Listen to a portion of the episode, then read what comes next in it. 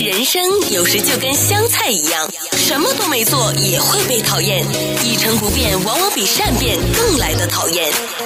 人生就跟手机一样，无时无刻要充电。睡到中午起床的好处，就是可以省下早餐钱。不费力的生活从来都不简单，用心发现，高潮生活触手可见 Go 潮生活。这里是够强生活，我是小伟。我是菲儿，哎，菲儿，我很认真的问你啊，嗯嗯你曾经有没有试过很丧？哎呀，我不是什么试过，是我觉得丧这种东西是好像一种油然而生的一个一个情绪和一种生活态度，不要回避，你要对麦克风要对、对 对，最近一点哦是对吧？准一点。 嗯好的因为这个丧文化好像在早几年就已经非常的流行。呃，我知道，其实好好呃好早以前，就日本呐、韩国就都已经就他们的年轻人都开始已经流行丧文化。所谓丧文化，其实还有就是我们说有些小孩啊，就在家里无所事事，啊、不求进取，我们都说他是废柴嘛。嗯废柴哎，对这个事情就是从日本那块儿开始说起来，因为他们就管那种啊、呃成天宅在家里头不爱出去啊，嗯就闷在家里的小孩就叫废柴。对，因为年轻人流露出这种、呃情绪，然后我们刚刚说我们会不会也会有啊？好像对偶尔也会有啊，那就嗯对哦证明我们还还年轻。 其实我觉得是因为呃，就是年轻的一代，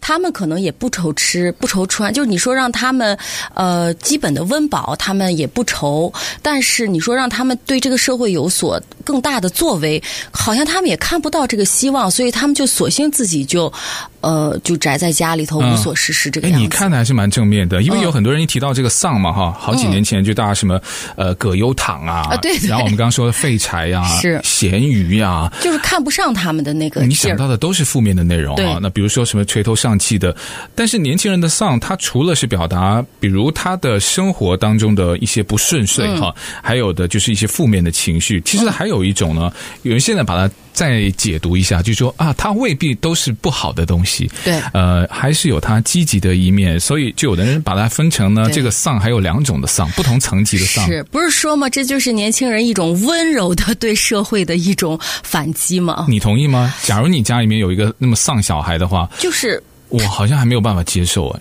我肯定也接受不了，对吧但是就是他的意思就是说，可能你这个年轻人，他如果好像现在这个社会，他如果他也不愁温饱，呃，他赚个呃零花钱四五千一个月，赚个他的吃啊住，他可能还是能赚回来。但是你说让他住豪宅，吃更高档的，或者呃享受更多的生活，他可能也没有了，没办法了，除非他有个好爸爸，所以他可能也是无奈的一种对社会的一个必须宅在家里，必须好像一个不能够看到他未来希望的一种方式。对，因为我们不是以前都说什么年轻一代就是呃社会的未来啊，对然后如果家里面的年轻一代，对当然就是家族的未来。我们是想到的都是非常正面的东西。可是呃，在经历过这一年多的疫情之后呢，这种丧的情绪，尤其在家里面宅在里面呢，你就分不清了，你就不知道他是真的是宅在家里面没有办法出去，还是他就由此开始就有一种丧的东西在里面了。没错儿。啊，那我就觉得这个是蛮恐怖的，有的还开始杜绝社交。对，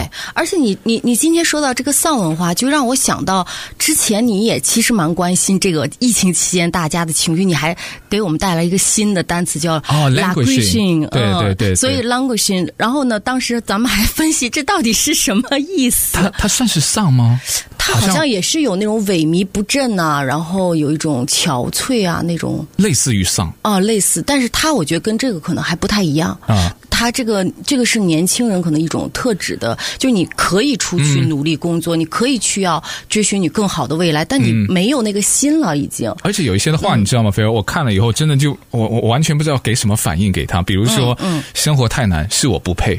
我我我就在想，你你是要怎样？就是你你。啊，我没有办法接受他这种完完全全呃，他觉得生活有点放弃了他的对感觉。他们好像就是，而且他们会以自居或什么呃佛系呀、什么，这嗯佛系是佛系对生活什么来来自居自己，好像给自己现在的这种生活给一个很好的一个解释和对对美的词。其实佛系这个呃这个词。其实不一样的。其实佛系它主要讲的还是要努力，嗯、呃，要在因上努力，但是果上呢，就是不要太去就是追寻它的果会是好还是不好。嗯但是你努力因上还是要努力我。觉得佛系是追求很高的，啊对他是非常有追求的，没错儿丧是那种完完全全就就是他丧失了追求了都。对他完全就放掉了自我，就是完全我什么都不要了。呃，如果而且听说长期沉浸在这种丧的氛围里面，还有他有一种反复的自我暗示嘛，嗯，会让人的状态越来越差。而且再配合之前丧文化在出现的时候呢，那时候全球还没有经历疫情嘛，嗯，但这个丧文化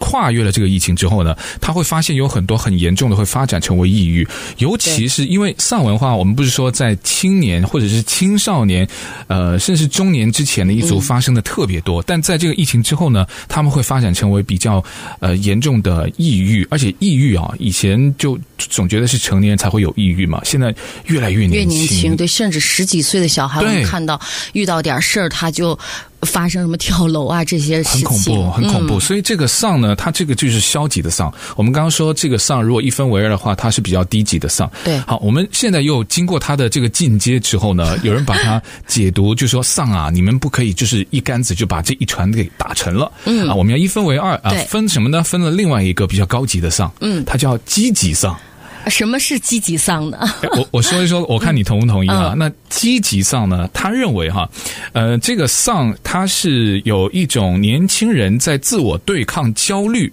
然后呢完成自我接纳的一个过程。他嗯他着重要说的，它是一个过程。他不是说他以后的这么丧下去，他说他目前这种状态，他的丧是有一点是积极的丧，哦，他在就是认识说自我呃，就是说他其实是让自己的心理尽量的能够。摆平，对对对嗯就是比如现在目前找不着工作，但是他还会努力去找，也会努力去发简历或怎么，但是他在他目前在家或者什么这种状态，他给予自己一些安慰，是不对是？嗯啊，尤其是在美国经历这疫情一年多啊，有一些很年轻的，他连工作都找不到了，嗯是对，那上大学也上不了了，他会有一种呢，就觉得你看同龄人都在抛弃你，他一看到这种标题啊，他就会很容易刺痛到他的神经。他跟同辈比较的时候呢，就好像告诉你，哎，平凡的年轻人，你真的很糟糕，你真的很不济，你真的很逊。所以为了要消解这种现在大众里面，尤其是在这种社交网络世界里面，太多太多无形的手啊，他们都说，呃，成功价值学嘛，我们现在都标榜了，就是、你好不好，精英啊什对么，你有没有做到什么什么师，对不对？对你有没有赚到年薪多少多少钱？呃，然后你有没有自尊？就是跟你做什么职业非常大的关系，所以年轻人就是用这种积极丧去做一些自我的调侃，然后呃能够稍微抵御一下他已经有出现一些抑郁的苗头啊，比嗯如说有一些的段子，我我看了之后，我觉得哎这个就是还那种黑幽默是吗？哎有对点嗯对对，就自己跟自己来开涮的那种，什么别人来到世界是为了发光发热，我来就是凑数 的。还有咸鱼，那又怎样？他总有翻身的一天，哎，其实这句话还蛮积极的，对吧？因为他说我翻身之后，不过还是咸 鱼。就翻了一个个儿而 已，是吗？你你嗯听上去这种自暴自弃的这种言语的背后，其实年轻人他就说是通过这种呃自嘲，他希望能够就是要面对现实，嗯对就说我现在身处的年代，我就真的非常的普通，呃，我如果没有什么家族的原始积累，甚至我可能错过了一些完美的机会，你又经历了疫情，好多东西是你不能够自己去选择的，我要学会去接受现实，然后不要太强硬的去跟自己较劲，稍微的去放松一下，在这个所谓的积极上的过程当中，完成对自己的接纳和和解但。是我觉得，就这么样一批年轻人的产生，可能也真的也是跟家家庭啊有关系。那如果要真的是穷苦家庭的孩子，他怎么着他都会出去去谋一份呃食啊，或怎么样，他嗯去打个工啊。在这个社会上，真的很多零工可以打，他怎么着都会打工去养活自己啊，会怎么样？他不会那么消极的对待生活的，我觉得。但是有的人嗯就目前他会认为现在的生活压力确实是太大了，不管你生活在美国，还是生活在中国，还其是实生活他在这任何些的地压力方有可能是社会或者是父母带给他的。因为他会觉得嗯我再怎么努力，反正我也达不到你要对，要求我去做到没的错，那我就就就这样子算了。是，然我后就我就实现不到你要求我去做到的，好像很难改变因。为比如我去打个工啊或者什么，你可能都觉得那也挺没出息的，还不如不打对。嗯你要做就做个好工或怎么样。那可能父母这种话说出来，就会让孩子内心就觉得，那我我索性就在宅在家里等待一个好工来好了对。但是好工哪有那么容易？ 而且你知道啊，美国存在一种叫什么存在主义的心理学。嗯，呃，他的这个呃提出这个理论的这位心理学家欧文亚龙，他说每个人呢，他都要面对四种的生存的困境。第一种叫虚无感。然后第二种叫孤独感，然后第三叫有限性，第四就是死亡。就是年轻人这种丧呢，他正正就是那种虚无感、孤独感还有有限性存在的一种体验。也就是说，呃，正好就是他的这种体验呢，推动了年轻人他在他自己的理想和现实当中呢，他算是找到了一个平衡点。诶，不错哦，就这么积极的丧。也是一种无欲无求，倒是能够平稳过渡，像度过一些什么艰难的时期，度过这个疫情漫长的时期，度过一些可能我自己家里面或者我自己人生经历的一些低潮期，然后逐步的走向成熟。但我相信啦，他如果是真正的积极，他这个丧，严格来说不能说是丧，只能说是一个过渡期。其实他这个所谓的丧文化，我觉得他感觉就是像是这些年轻人他们在呃自我。怎么说呢？自我调侃。其实我曾经看过一个，就是说，如果一个人他还有一个自我嘲讽的这个能力的话，说明这个人至少他还是一个很健康的人， 对他如果连自己都 都嘲讽不下去了，或者是别人说他一个什么他就听不下去的那种的话，可能是真的，他们在这个社会上更难立足。我觉得，哎，感觉上现在什么全民努力打拼，然后争取美好未来的时代，爱拼就会赢啊。哎，完全不是嘞。 嗯，那个时代好像就是因为那会儿社会可能经济也没有发展那么迅猛，大家的确是都在拼温饱的时候。啊，那回来我再跟你说一个词，这个词现在在日本的年轻族，其实也跟现在上的一代、中美一代非常的像。嗯，这个词叫穷冲。穷冲什么意思？回头告诉大家。我们说这个丧文化，说着说着，你会自己把自己给说丧了吗？会吗？平时你会自己有的时候偶尔会丧一下。哎，其实你说年轻人他们会用这些语句啊，所谓的毒鸡汤讲，啊来自己缓解自己这种压力啊、紧张。其实我们也何不尝不是这样？有时候也会看一看一些鸡汤文来缓解自己的抑郁，你看的是什么鸡汤？黑鸡汤吗？呃，不是黑鸡汤，就比如佛言佛语啊这些， 就是要告诉自己啊，哦你什是想么把要让想把自己给快绕乐啊，进去对。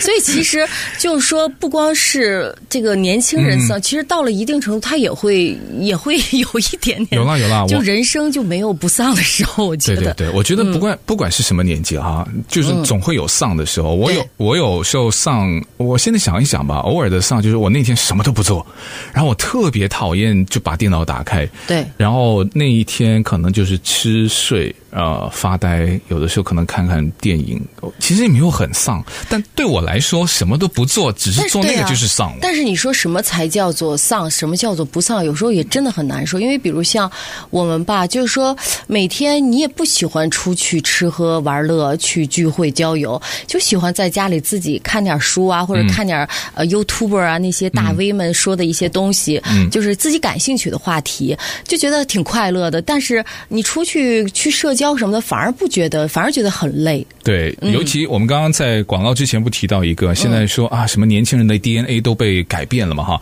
呃，不知道是不是被病病毒又又再加持了一下，又改得更厉害了。现在全民打拼的时代都已经一去不复返了。在日本现在有一个叫“穷冲”啊，这个“穷冲”的意思就是虽然活得穷，但我非常的充实，就是理解到啊，努力再多我也不能够功成名就，那所以就变成去追求我生活中的小确就幸。内心的富足是吗？跟陶渊明似的采梨东对东南，我不要活在大众所谓的成功标准了，我就活出我自己生活的小确幸。所以啊、呃将什么人际关系啊、呃，生活的意义啊，然后自己的喜好啊，都放在最前面。嗯，然后呃，度过一个压抑的上班时间之后呢，下班就跟朋友去狂欢，然后把精力耗尽之后再回家休息，然后面对隔天 上班的挑战，然后不再为出人头地而去疯狂的加班，呃，参加一些可能你自己喜欢偶像的一些演出。对出，然后担任一些什么义工、志工，呃，努力的上班，只是为了把这个休假给存下来。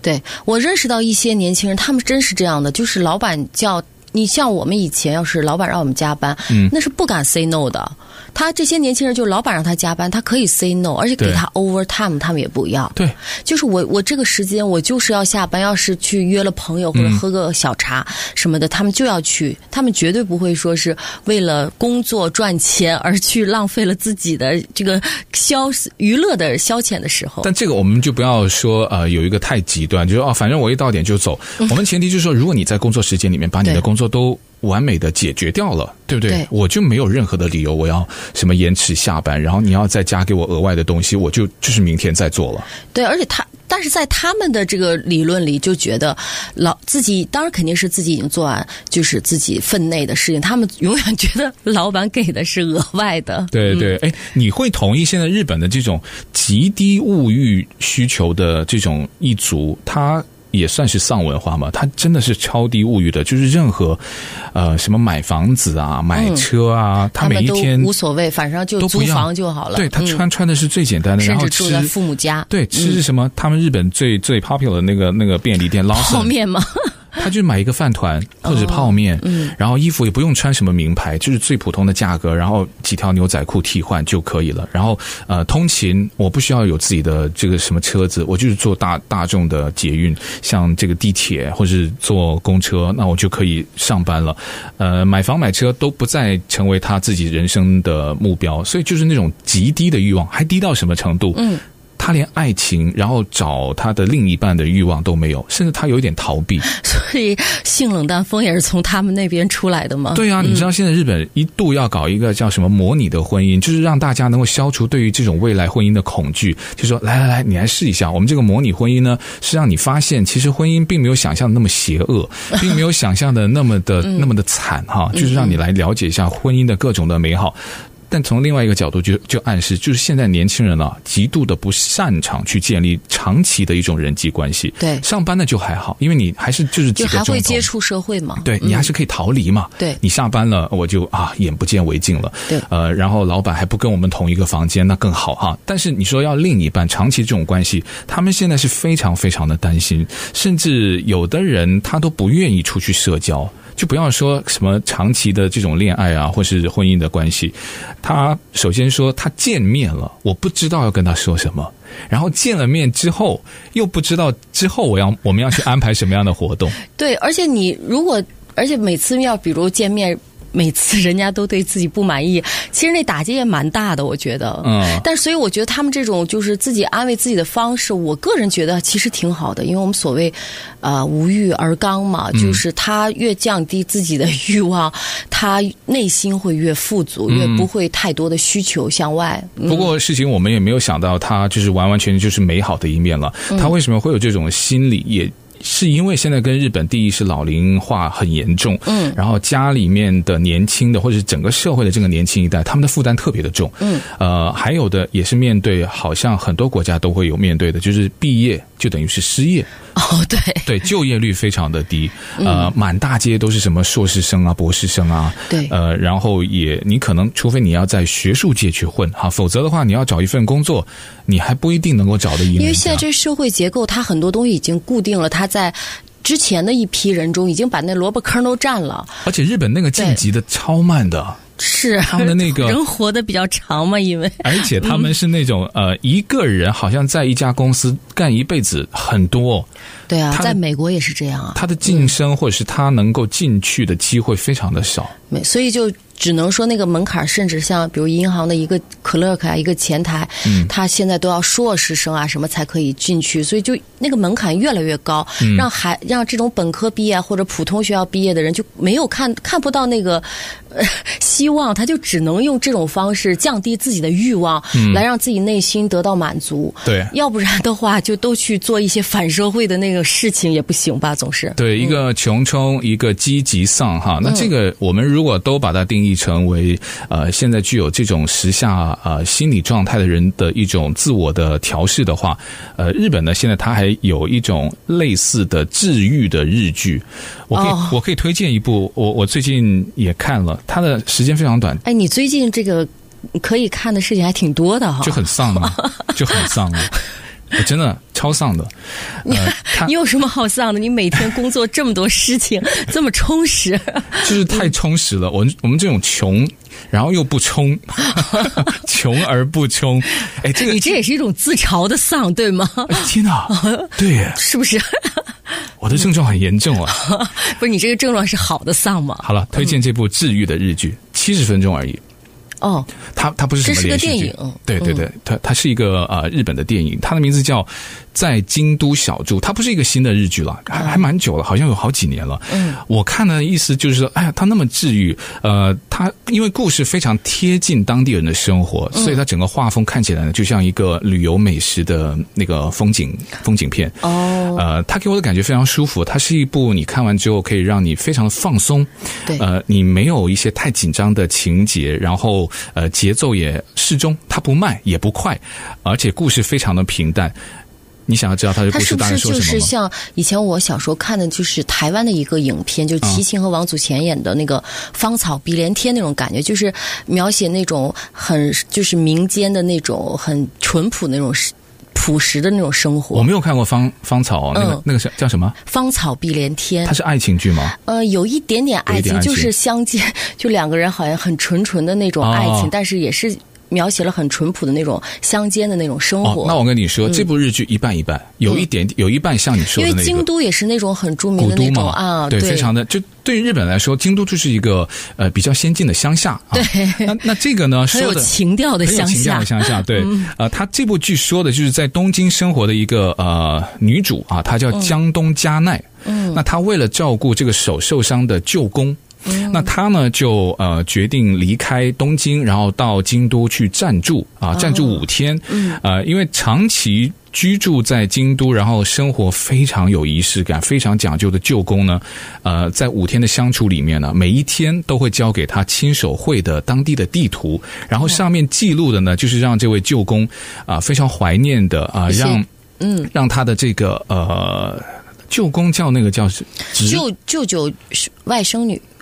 外孙外甥了。哦，这就是海舅公哦了舅公，就舅舅的在爸爸。 对对对对，是是他外婆的哥哥或是弟弟了。我觉得这个关系有点混乱，就是他的长辈了、嗯啊，那他就希望能够让他呃怀念的一些东西，就是他们之间是孙辈的这种关对系，对对，嗯就是祖孙祖辈的孙关系嗯辈的，然后让这位女主非常惊喜的、不可思议的京都，她手绘的地图，每天绘一张给她，嗯让她去什么呃裁缝店拿她一个改好的东西，就让他这么走。对，然后还有一个什么呃百年的老店的一个烧鳗鱼，然后他那天的那个外带食物就交代他的这个孙女啊、呃你要帮我去带，我已经订好了。就是每一天手绘一张的地图，让他在每一天形形色色的这种相遇，还有这种老店，你知道京都啊，不过百年都不叫老店，对什么你开个五六十年的嗯就不叫老店了，就是所有都那种百年的老店，因为你要去帮这个舅公去拿东西嘛，啊、你就会跟人家去去聊天，对说的我也好像有这么一位舅公，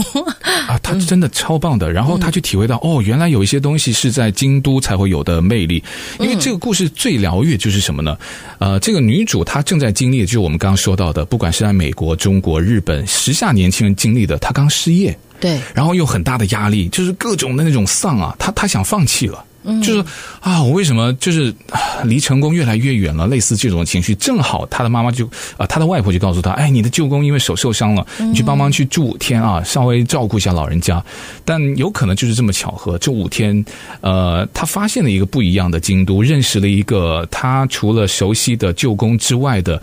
不一样的另外一面的舅公，同时也爱上了这种的节奏的时候，反过来又疗愈了她。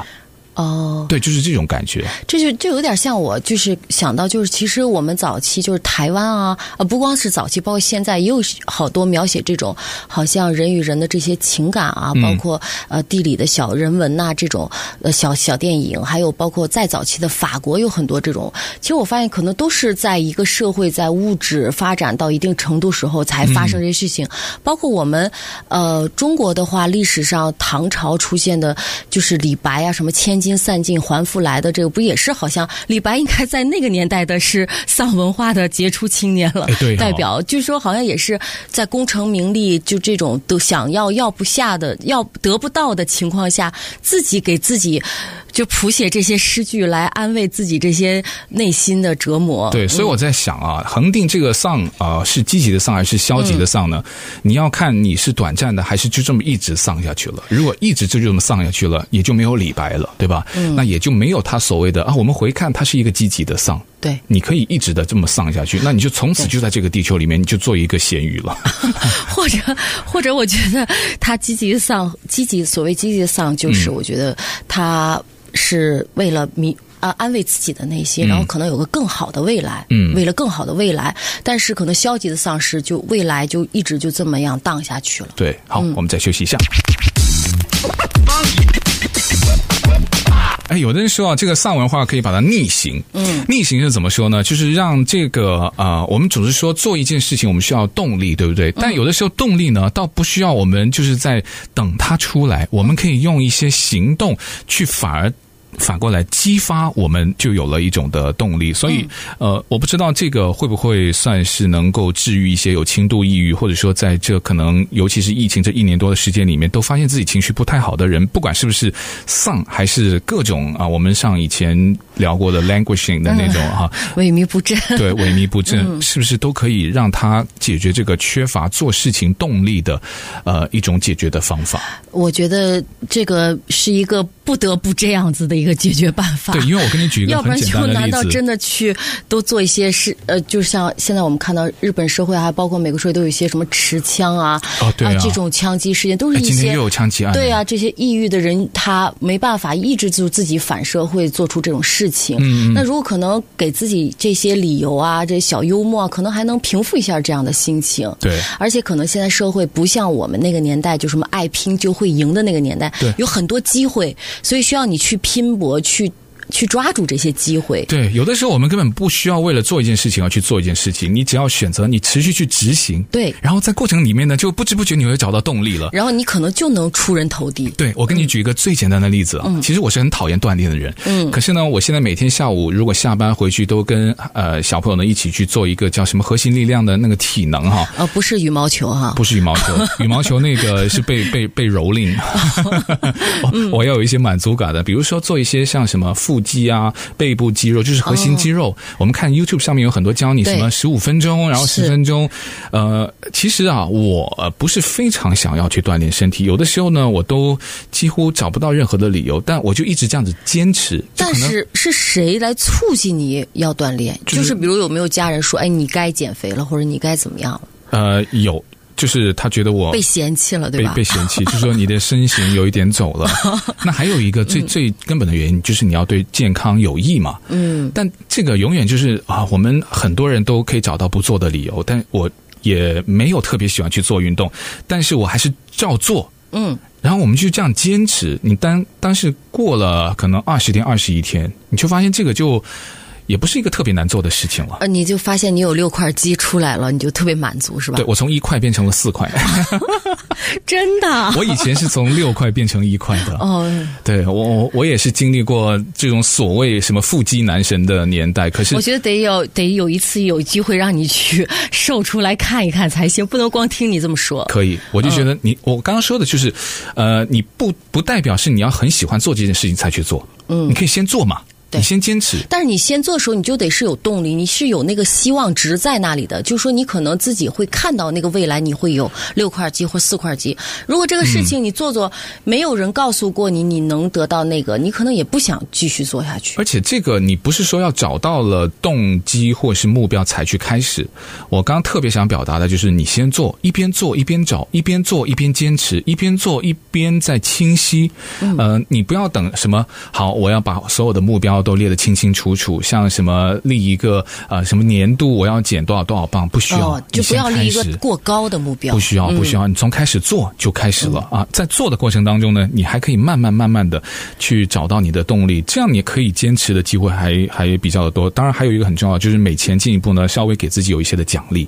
呃， 这个你这个有很给重自要己。嗯什么奖励？吃一点甜品吗？去麦当劳，啊，有去抢一个什么 McFlurry 的那种 啊，麦旋风啊，然后然什后么把免以费前做的全都给 饶回来，对吗？ 嗯对，不过最后呢，我们还是有一个呃非常好的一个免费的活动，想推荐给我们就所有的华人听众嗯的。它是由这个北美华人心理协会和清醒心理，这个“清”是这个轻重的“轻”，嗯，呃，联合了全球心理健康一些艺术文化领域的专家，还有亚裔的呃意见领袖，嗯，有一个免费的线上活动是免费的，是在这个哇哦星期六五月二十九号，哦呃，早上的九点钟，那它是免费，只要你可以登录到它的那个 Zoom 或是 Clubhouse。还有微信啊，就可以参加。最主要就是有很多很顶尖的一些行业的华裔的人士，嗯，呃，还有一些就是也是呃美国的一些比较顶尖的人士，他们会分享什么打破玻璃天花顶啊，尤其现在青少年就是在职场遇到很多的这种情绪的问题。对啊他这个是专门是第一届全球亚裔的心理论坛，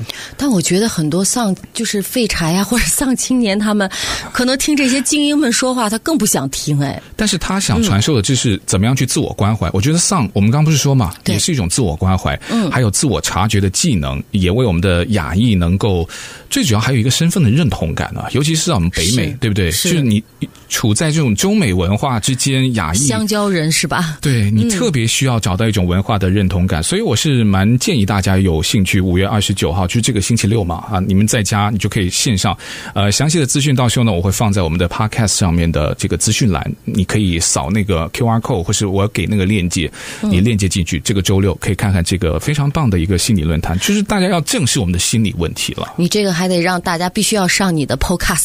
对 去看一下它的链接。希望大家我能够现在就好想赶快知道。